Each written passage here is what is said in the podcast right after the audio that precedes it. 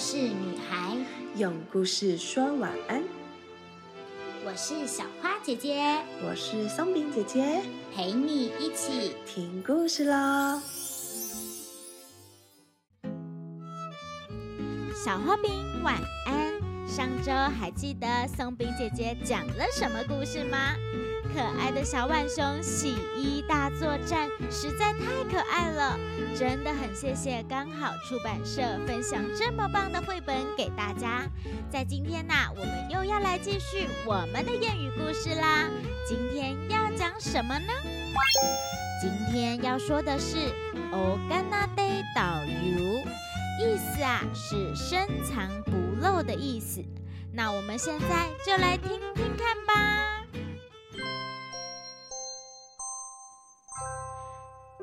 有一个人名叫阿才，别看阿才啊，平常笨头笨脑的，做起事来啊，可一点儿也不马虎呢。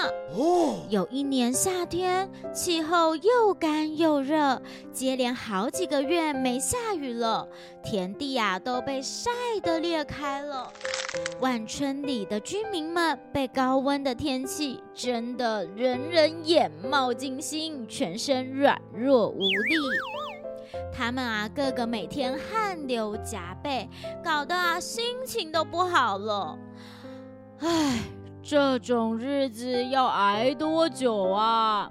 米店老板神叔无奈地说：“唉，再这样下去，我们可全都被烤熟了。”米店隔壁邻居秋姨不停地擦着额头上冒出的汗珠，绝望地说：“哎呀！”该不会啊，是我们无意中触犯了神明，天公处罚我们吧？向来迷信的李长伯也加入了讨论。哦，李长伯，我们要不要办个求雨祭典，祈求上苍降雨，让我们度过这一劫呢？阿才突然问道。哎呀！对呀，我怎么忘了这件大事呢？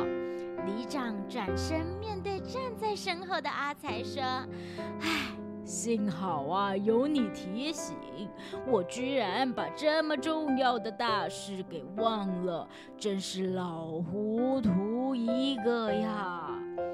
里长边说边捶自己的脑袋瓜。神叔啊，笑着说道。哈哈，没有了，李长伯，你记大事，我们记芝麻小事啊，这样才叫分工合作嘛！哈哈，神叔啊，故作严肃的模样，看起来实在太好笑了，大家看了都笑弯了腰。哎，好的好的，那我们必须开始进行这件大事。阿才啊，你负责通知大家。神叔，你负责准备祭品；秋姨，你帮忙找供桌、布置场地。那么，我们就定明天上午十点在东郊的广场集合，大家一起诚心的拜拜，希望天公伯会被我们感动啊！里长的眼中啊，抹过一丝希望，感觉。降雨的机会一定会有的，大家都觉得非常的期待这一次的祈雨大典。阿才平时憨憨傻傻的，大家都会笑他是阿达阿才。但是从他联络各个住户以及分配工作的情形来看，大家才晓得原来他是欧甘纳德导游，深藏不露呢。呵，阿才看不出来哦，这么有领导能力，下届里长非你莫属了。神叔取笑他说。呵，陈叔啊，你别让人见笑了。选我这种笨人，只有帮倒忙的份了。阿才腼腆的笑了笑。哎呦，虾米郎公哎，你是大材小用，平常无法秀你的本领，只有这种时候啊，才发现你是欧甘纳德导游，真人不露相。神叔，你在说阿才的脸可就红的可以炒菜了哦！哈哈，大家听了以后都在一旁打趣的说道。李长伯匆匆的走来，脸上露出难得的笑容。你们看啊，山头那边是不是有一大片乌云呐？大家听到后纷纷探出头来。的确，在遥远的山边聚集了一大片浓密的乌云。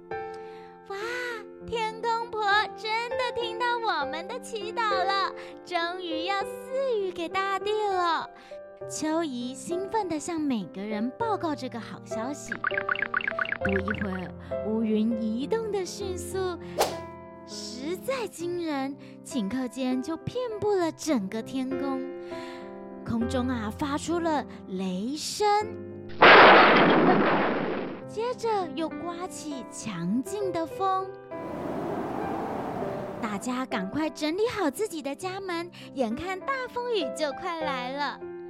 李长伯啊，看着这个天空，赶紧也告诉左邻右舍，也请阿才再去提醒大家小心门户呢。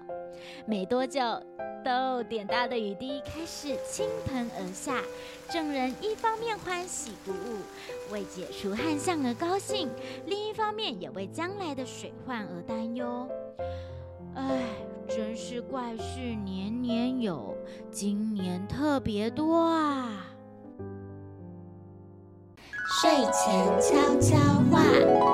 哇，没想到故事里头的阿才想出了这个祈雨祭典的好主意，让村里可以解决可怕的旱灾。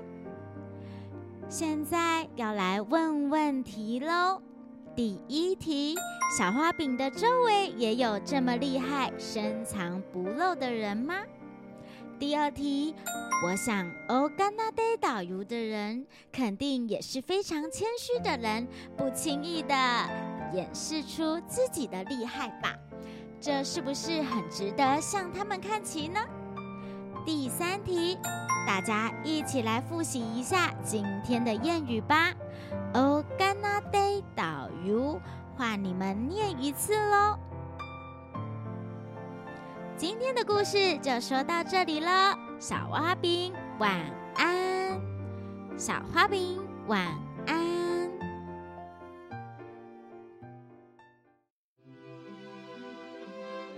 故事就说到这里，小花饼晚安，我们一起亲一亲，妈妈抱一抱，爸爸小眼睛，说晚安，被子被子盖起来。